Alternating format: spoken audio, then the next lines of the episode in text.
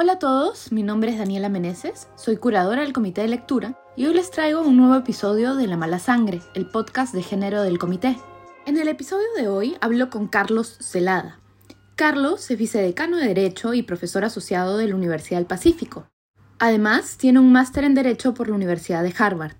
Quienes sean oyentes regulares del podcast quizás se acordarán de que ya han escuchado en este podcast antes a Carlos más de una vez. Por ejemplo, hace un tiempo hablamos del matrimonio igualitario en el Perú. Esta vez lo invité a hablar sobre un caso que ha llegado hasta la Corte Interamericana de Derechos Humanos, el caso Vicky Hernández versus Honduras. La sentencia de la Corte Interamericana es de marzo de este año, aunque el caso se conoció recién a finales del mes pasado.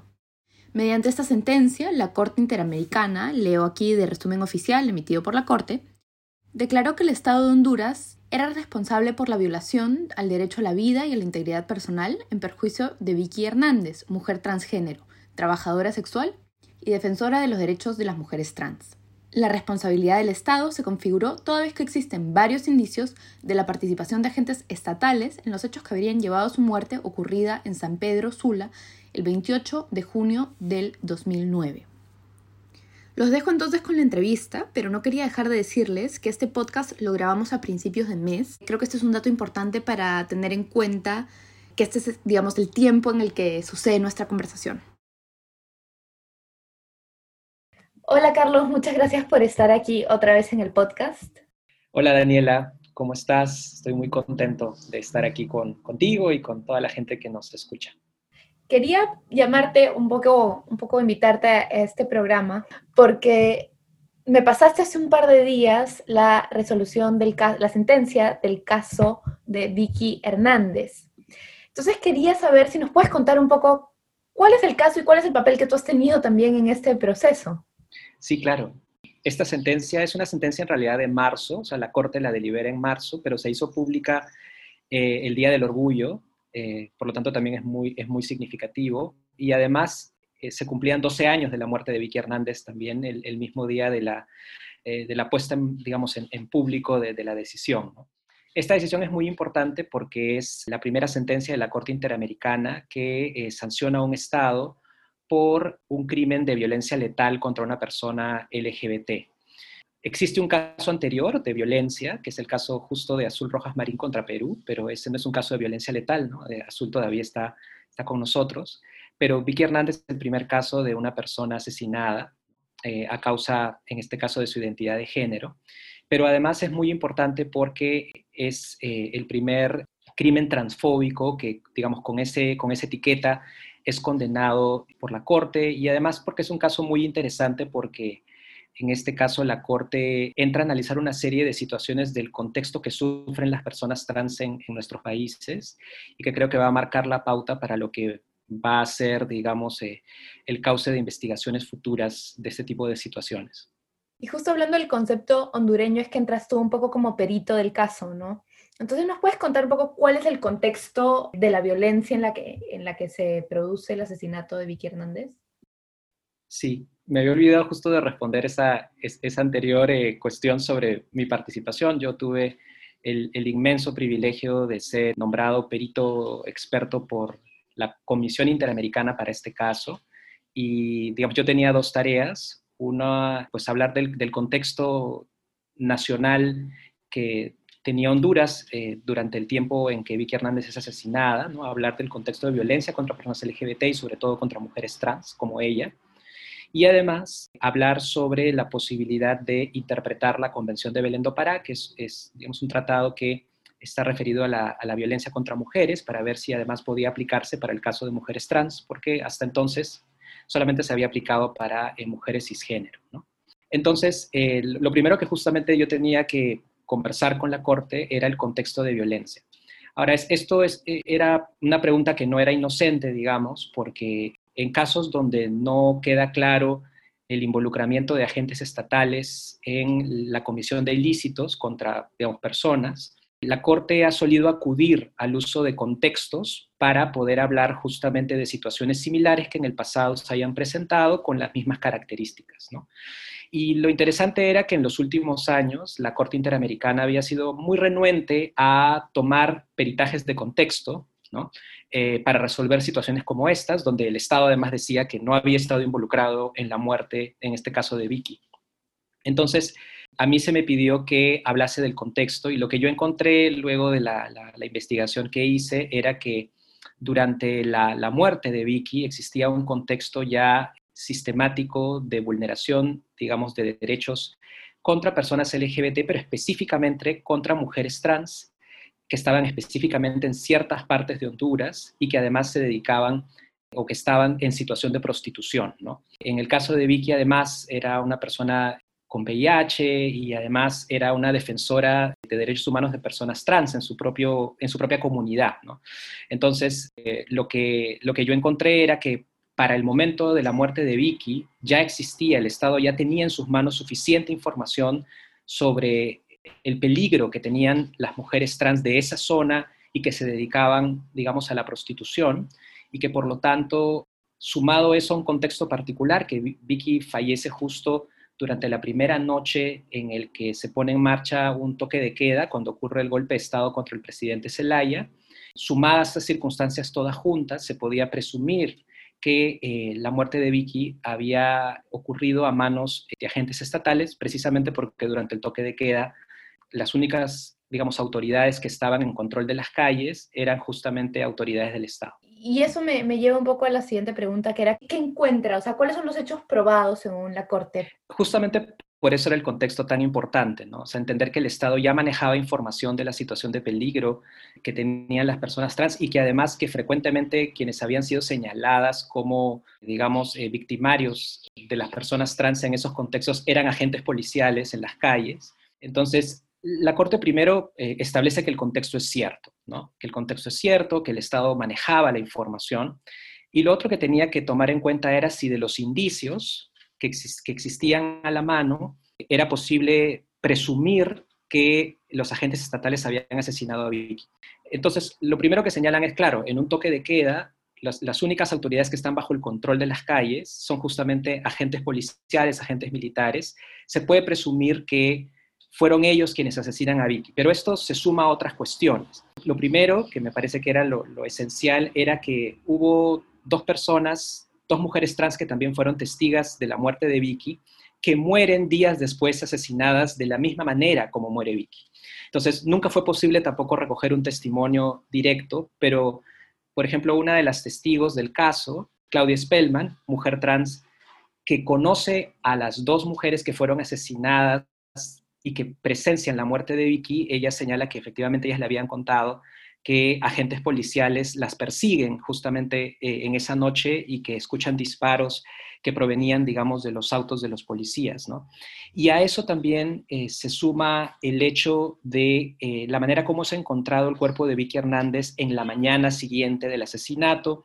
El cuerpo se ha encontrado en la intersección de unas calles que eran muy, muy conocidas en la ciudad, en, donde muere Vicky asesinada, muy cerca además del lugar donde ella, digamos, eh, militaba como eh, defensora de derechos humanos, o sea, como para que todo el mundo viera justamente cómo había terminado ella, pero además la manera como había muerto, había muerto de un balazo en la cabeza, el cuerpo se había colocado en una determinada forma en ese lugar y además habían colocado un preservativo presuntamente utilizado también eh, como, digamos, un, símbolo de intentar mostrar, de enviar un mensaje también a todas las personas que ejercían prostitución en, en ese lugar, que eran mujeres trans como ella.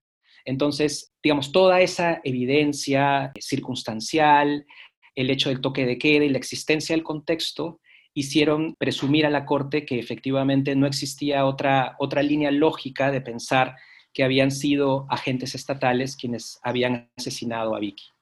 Y, ahora, una cosa ahí, obviamente yo escucho esto y pienso, si, si no conozco el caso y escucho todo esto, me parecería que no hay suficientes pruebas para decir si fue, fueron autoridades estatales. Yo creo que aquí es importante quizás que expliques si el estándar de la prueba es distinto en un caso donde no se está poniendo a la cárcel a una persona, digamos, no se está diciendo quién es el responsable, sino se está diciendo el Estado es el responsable, ¿no? ¿Hay un estándar diferente ahí de prueba? Creo que es bien importante hacer esa aclaración, ¿no? En los procesos que son llevados ante la Corte Interamericana, no se discute la responsabilidad penal, por ejemplo, de los agentes policiales o de las Fuerzas Armadas que estuvieron involucradas presuntamente en la muerte de Vicky, sino lo que se discute es la responsabilidad internacional del Estado como un todo, ¿no? Entonces, el, estándar de prueba, digamos, como no vamos a demostrar la culpabilidad, la responsabilidad penal de un individuo, de hecho esa es labor de las autoridades hondureñas al futuro, ¿no? esclarecer quién finalmente asesina a Vicky. El, estándar es un poco, si quieres, más más ligero, ¿no? No, no, es, no es un estándar tan exigente porque no se está determinando la responsabilidad penal de alguien. Eso no significa que para determinar responsabilidad internacional el estándar también sea sencillo. De hecho, uno de los riesgos en este caso, tomando en cuenta además que Honduras negaba la participación de sus agentes, era que en casos similares la Corte había sido muy renuente a utilizar un mecanismo de responsabilidad directa, ¿no? O sea, una cosa era decir, el Estado no investigó bien y es responsable por no investigar bien, pero otra cosa es decir, el Estado es responsable por esta muerte, ¿no?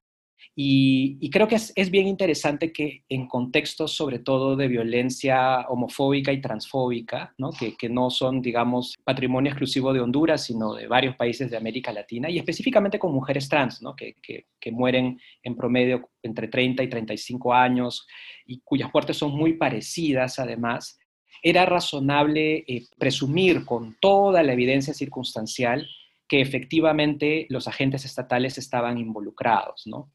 Y de hecho creo que una cuestión que es muy, muy llamativa y que creo que puede llevarnos a pensar también en otros contextos donde las personas LGBT o las personas trans son violentadas, es muy difícil tener una prueba directa, una grabación. Por eso es bien importante el uso de contextos, ¿no? Como pasa en este caso, el contexto general, digamos, de peligro que, que se acredita en el caso para el caso de las mujeres trans en Honduras, pero también el hecho de que esto ocurre en un momento donde solamente los agentes estatales estaban en control de las calles, ¿no? que creo que es lo que termina inclinando la balanza para que la Corte decidiera, de hecho, en este punto unánimemente para atribuir responsabilidad directa al Estado. Hay una cosa además que se une, que es creo que el Estado mismo reconoce que no investigó adecuadamente el, el caso. Lo que pasa es que creo que esa era parte de la estrategia de Honduras. O sea, Honduras, o sea, a ver, objetivamente, el, Estado hondureño nunca, nunca investigó bien, de hecho, había un debate en torno a cuáles habían sido las razones por las cuales nunca se había eh, hecho una autopsia en el cuerpo de Vicky, ¿no? Por ejemplo,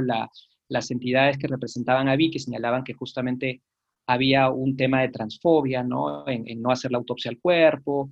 hasta ahora, mira, ya habían pasado 12 años y el, el preservativo que, que se encuentra al lado del cuerpo de Vicky, nunca es analizada esa muestra, o sea, una serie de descuidos en la investigación. Y yo creo que Honduras siempre, en, este caso, jugó a que se le atribuyera responsabilidad por no haber investigado bien, pero siempre negar la participación de sus agentes en la muerte, ¿no? Entonces, yo creo que no, tomaron en cuenta el hecho de que la Corte iba a valorar muchísimo el tema de los contextos de los que acabamos de hablar, y yo creo que la falta de investigación termina todavía reforzando más la idea de que como que hubo un ánimo de no investigar justamente porque los agentes estatales estaban involucrados, ¿no? Sí, o sea, eso es lo que yo sentía al, leer al menos la, sentencia, ¿no? Que lo hacía más raro el caso porque no habían hecho...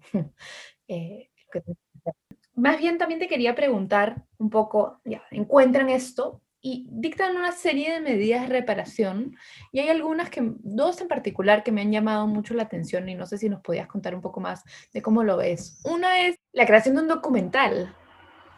Creo que parte de un poco de, la conversación que se da entre, entre las diferentes personas que participamos en, en la audiencia oral del año pasado y los jueces, ¿no? Justamente a propósito de hablar de eh, la aplicación de la Convención de Belén para, para ampliarlo a la protección de las mujeres trans también. La Convención de Belén do Pará usa dos palabras que son bien poderosas, ¿no? que es prevenir y erradicar la violencia contra la mujer. ¿no? Y yo recuerdo algunos intercambios de la audiencia en donde los jueces y la juez decían, sí, ¿no?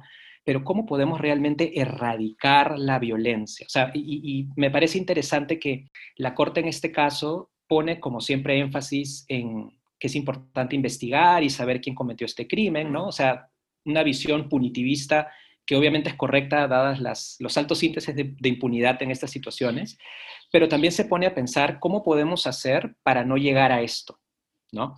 Y me parece muy interesante que la Corte esté apostando por estas medidas que creo que hacen dos cosas, ¿no? Por un lado, preservar la memoria histórica de un hecho que no debemos olvidar, como el caso de una muerte tan terrible y tan horrible como la que sufrió Vicky Hernández, pero al mismo tiempo también como una forma de ayudar a que la sociedad pueda entender que este es un problema que tenemos que hacer visible y que a través de mecanismos como las estrategias comunicacionales podemos ayudar a que la gente tome más conciencia, las personas cis al menos, de la realidad de las personas trans y que se pueden dar pasos positivos, por un lado, para que esto deje de ocurrir y también entender la razón de la violencia, ¿no? Algo que creo que sale en, la historia de Vicky, que se narra en la sentencia, es por un lado, la, historia de vida de ella, ¿no? Desde cómo tiene que dejar la escuela y cómo eso hace que, tenga que, no puede ir a la universidad, que se dedique a, hacer, a realizar prostitución para sobrevivir,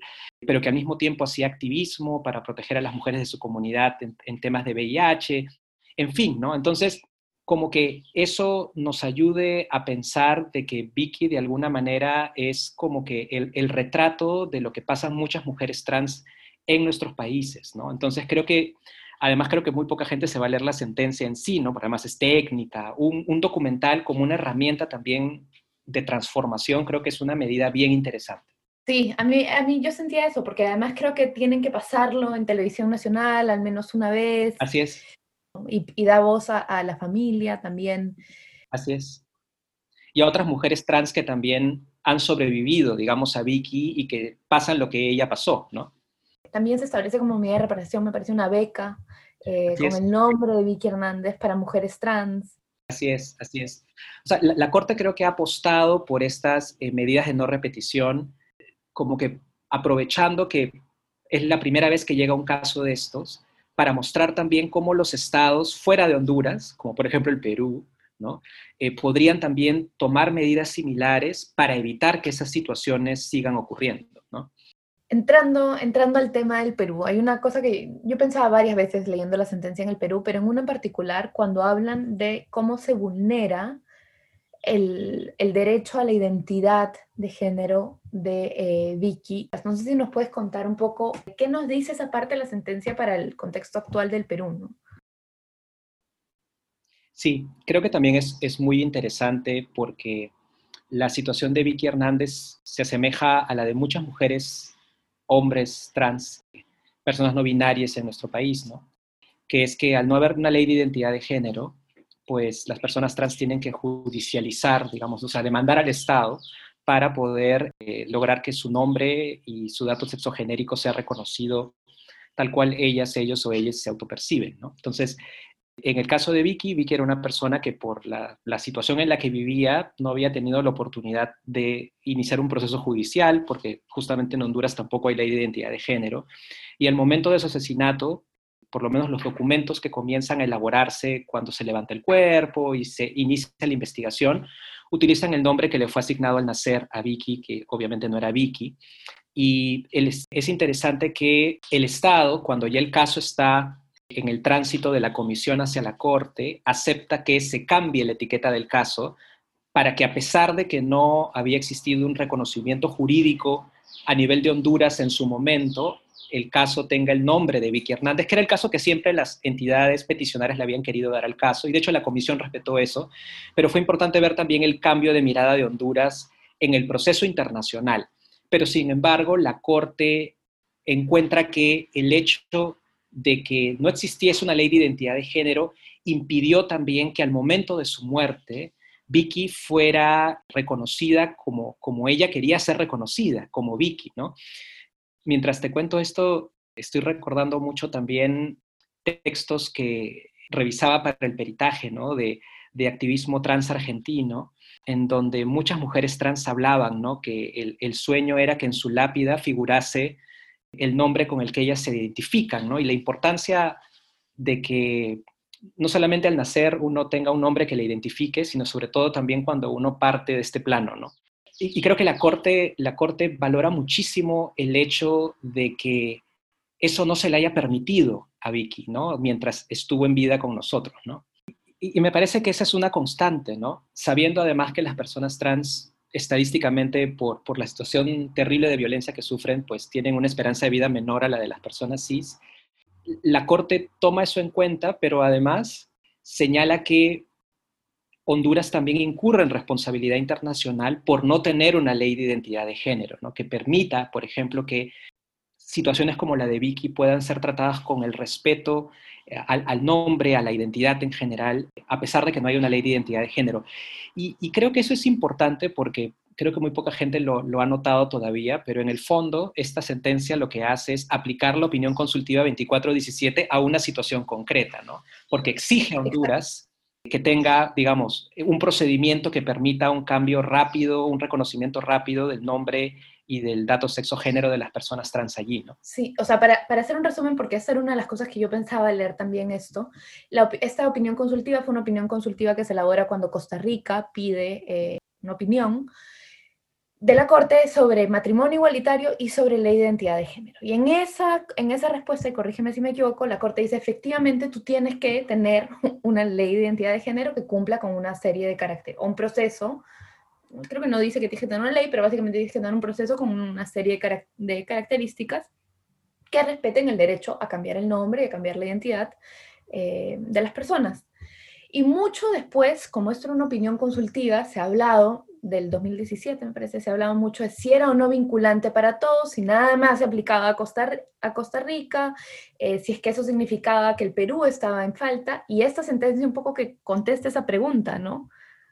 Así es, así es. O sea, muy al margen de que, o sea, desde lo técnico uno pueda decir que para el caso del sistema interamericano las opiniones consultivas sí son vinculantes, pero, o sea, a ver, en líneas generales las opiniones consultivas no son vinculantes, pero en el sistema interamericano, por una cuestión específica, lo son, ¿no?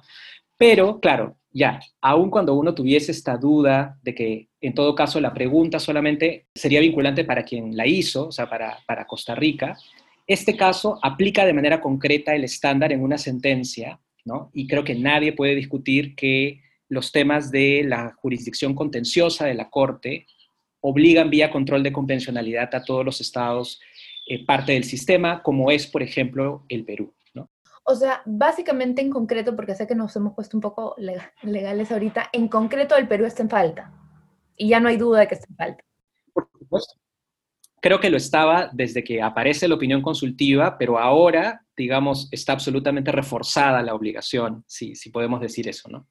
Y si alguien llevase el caso al sistema interamericano. Puede tener la certeza que un caso, por ejemplo, imagínate que una persona trans aquí en Perú, pues no encuentre ni la respuesta que el sistema señala que debería tener, ¿no? que se reconozca su nombre o su dato sexogenérico, o que se demore muchísimo, como pasa en muchos casos, acudir al sistema interamericano claramente va a ganar con la aplicación de la opinión consultiva o inclusive este estándar, digamos, ya aplicado a un caso contencioso como el caso de Vicky Hernández. ¿no? No, no me queda duda de que eso va a ser así. El tema es que no debería tener que hacer todo ese proceso, ¿no? Una persona... Exactamente. Y, y, en esa línea, ¿en qué va, eh, no sé si nos puedes contar, si tú tienes más información un poco, del proyecto de ley de identidad de género? Ha hecho noticia en las últimas semanas un poco ha habido como un reinicio del, interés del Congreso, ¿no? El, proyecto en realidad está desde el inicio, digamos, de, este periodo congresal, ¿no? por lo menos de los congresistas que fueron disueltos, ¿no? Pero no se movió nunca, ¿no? O sea, solamente para, para que, digamos, nuestros oyentes se enteren, cuando un proyecto entra al Congreso, no va de frente a discusión al Pleno, tiene que pasar por comisiones que, que filtren y digan que es razonable y por lo tanto merece ser discutido en el Pleno, ¿no? El proyecto de ley de identidad de género fue a dos comisiones, la Comisión de Mujer y Familia y a la Comisión de Constitución y Reglamento. Esto estaba durmiendo el sueño de los justos en ambas comisiones. Este nuevo Congreso comenzó a tener interés a propósito de un trabajo muy inteligente de eh, las colectivas trans acá y lograron hace unas semanas que la Comisión de Mujer emitiera un dictamen favorable pero como había ido a dos comisiones, también tiene que pronunciarse la Comisión de Constitución y Reglamento, y hubo una, primera discusión pública entre los congresistas que son miembros de esa comisión, y por lo menos la sintonía era que tenían interés de abordar el asunto antes que se acabe este periodo congresal y además de dar un dictamen favorable. Inicialmente habían dicho que iba a haber una votación el 29 de junio, no se produjo. Y también tenían la palabra el presidente de la comisión para que eh, la discusión tuviera lugar la semana pasada. Y, y, bueno, ya estamos en julio y no se ha producido. De hecho, ahora hay una campaña buscando, es un tuitazo que se está haciendo para que justamente el presidente de la comisión cumpla con su palabra de agendar la discusión para que de una vez se sepa si es que va a haber dictamen favorable o no favorable y ver si esto puede pasar al Pleno, porque también hay un gravísimo peligro en ciernes, que cuando los proyectos de ley que se presentan en un proceso no se, no se discuten durante el periodo congresal, se archivan automáticamente. Entonces, literal, estamos en los últimos días posibles para que esto pueda discutirse en el Pleno y eventualmente tener una ley de identidad de género para las personas trans en las próximas semanas, ¿no? Pero ojalá que al menos pase, pase al pleno y tengamos una discusión ahí, ¿no? Yo no creía que esto siquiera iba a ser, digamos, agendado para discusión en una de las dos comisiones, así que no, no quiero perder el optimismo. Y yo espero que un poco todo lo que está pasando alrededor también del Congreso en este momento no quite el hecho de que se pueda avanzar en, en esta cuestión, ¿no? Porque es, es muy importante, ¿no? Es muy importante y, creo que el hecho de que ya tengamos un dictamen favorable ya ayuda mucho, ¿no? Pero bueno, lo otro es voluntad política. Perdón, ¿y ese dictamen favorable también tuvo opiniones favorables? Claro, una de las estrategias que se utilizó para, digamos, para que los congresistas de estas comisiones volvieran a retomar interés era mostrar cómo otras instituciones del aparato estatal habían mostrado su no oposición, o sea, su, su mirada favorable a este proyecto, ¿no? La Defensoría del Pueblo, el Ministerio de Justicia, ¿no? Entonces, eh, y también otras, digamos, entidades del espacio académico, ¿no? Entonces, creo que más allá de la votación en sí misma, no ha habido, digamos, ninguna entidad consultada que se haya pronunciado diciendo que no está de acuerdo en que esto avance, ¿no? Sí, y eso sí me parece, o sea, me ha sorprendido gratamente. Y en esa línea, un poco ya para, para ir cerrando la entrevista para que no salga larguísimo.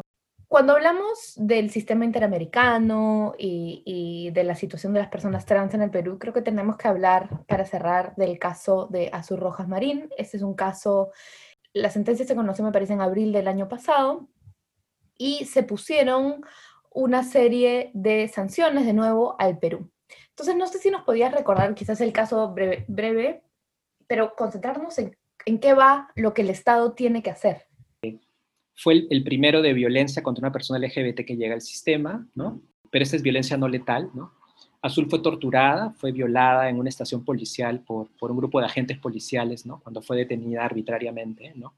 Y fue violada de una manera terrible y bueno, la Corte encontró que el Estado peruano era responsable por esto que había pasado, ¿no? Y las medidas de reparación realmente son muy interesantes, ¿no? Más allá como que de lo tradicional, que es que hay un acto de disculpas y que se publique la sentencia, la Corte le ordena al Estado peruano hacer algunas cosas que por primera vez ordena algún Estado hacer en este tipo de contextos. ¿no? Lo primero es que tenga un sistema de recopilación estadística sobre las violencias que sufren las personas LGBT, con una serie de indicadores a partir de raza, etnia, condición económica, que de hecho, es, una cuestión fundamental porque el Perú, junto a muchos estados, como por ejemplo también pasó en Honduras, no tienen un sistema que permita monitorear cómo ocurren las violencias contra las personas LGBT, pero al mismo tiempo, al no tener esa información, pues no hay una línea de base para poder elaborar políticas públicas. Entonces, se le, se le otorga un, plazo de dos años al Estado peruano para que reporte sobre eso. Todavía, digamos, ha pasado un año y un poquito más, pero ojalá que estén avanzando en esa cuestión. Lo otro es que eh, elaboren un protocolo para la investigación y la judicialización de casos en la vía penal de violencia contra personas LGBT, que eso también creo que es muy importante.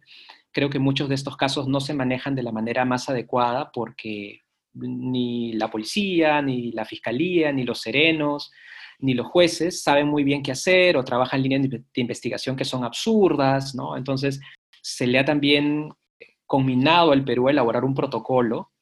Yo espero que también estén avanzando en eso. También se le ha dado dos años al Perú para que elabore este protocolo de atención y creo que va a marcar mucho la pauta también porque los protocolos, digamos, de atención e investigación son fundamentales para que los jueces o los operadores judiciales en estos casos sepan cómo resolver ¿no? más adecuadamente. Lo otro que se, que se le ordena también al Perú es que se elabore un plan de capacitación de serenos, policías, fiscales. Ahí le han dado solamente un plazo de, seis, de, perdón, de un año y vamos a ver si es que ese plan se ha implementado, se han estado capacitando, ahora que, digamos, es más fácil juntar gente vía virtual, ¿no? Pero ojalá que también eso también se, se transfiera, ¿no? A, a, las actuaciones ya más concretas de estos funcionarios, ¿no? Y, y finalmente otra cosa que, que, que, me parece interesante de esta, de esta sentencia es que le ordenan al Estado peruano que brinde atención eh, psicológica y psiquiátrica a, Azul, ¿no? Y que el Estado, digamos, se encargue de que este daño terrible que le causó, que le causaron los agentes policiales pueda ser atendido y que costeen básicamente todos, todos los gastos de lo que significa ese tratamiento, su desplazamiento desde casa hasta el lugar, hasta el centro, al centro de atención en salud a que ella decida tener, ¿no? Entonces, justo yo miraba el sitio web de la Corte Interamericana antes de, empezar esta entrevista y la Corte todavía no se ha pronunciado en torno a las medidas que debían cumplirse en el marco del primer año. ¿no? Quizás por el contexto en el que estamos esté demorando un poco la primera resolución, pero habría que estar a la espera para ver cuántas de estas medidas se han cumplido, ¿no? Eh, más allá de los temas de reparación económica, que son los que normalmente más rápido se cumplen, las otras implican involucrar a más áreas, digamos, del aparato estatal que se pongan de acuerdo. Y yo creo que va a ser bien importante, sobre todo, van a ser bien importantes lo de la recopilación estadística y lo del protocolo de investigación, ¿no? Porque creo que eso va a marcar mucho la pauta para el resto del continente, ¿no? Cuando la Corte evalúe lo que el Perú le presente para decir, este protocolo eh, o, esta, o este sistema estadístico no cumple ¿no? con los estándares o sí lo cumple y eso puede tener un, un efecto de repetición bien interesante en los demás países.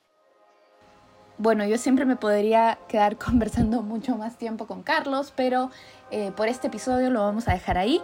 Quiero agradecerle otra vez por su tiempo y por participar en este episodio.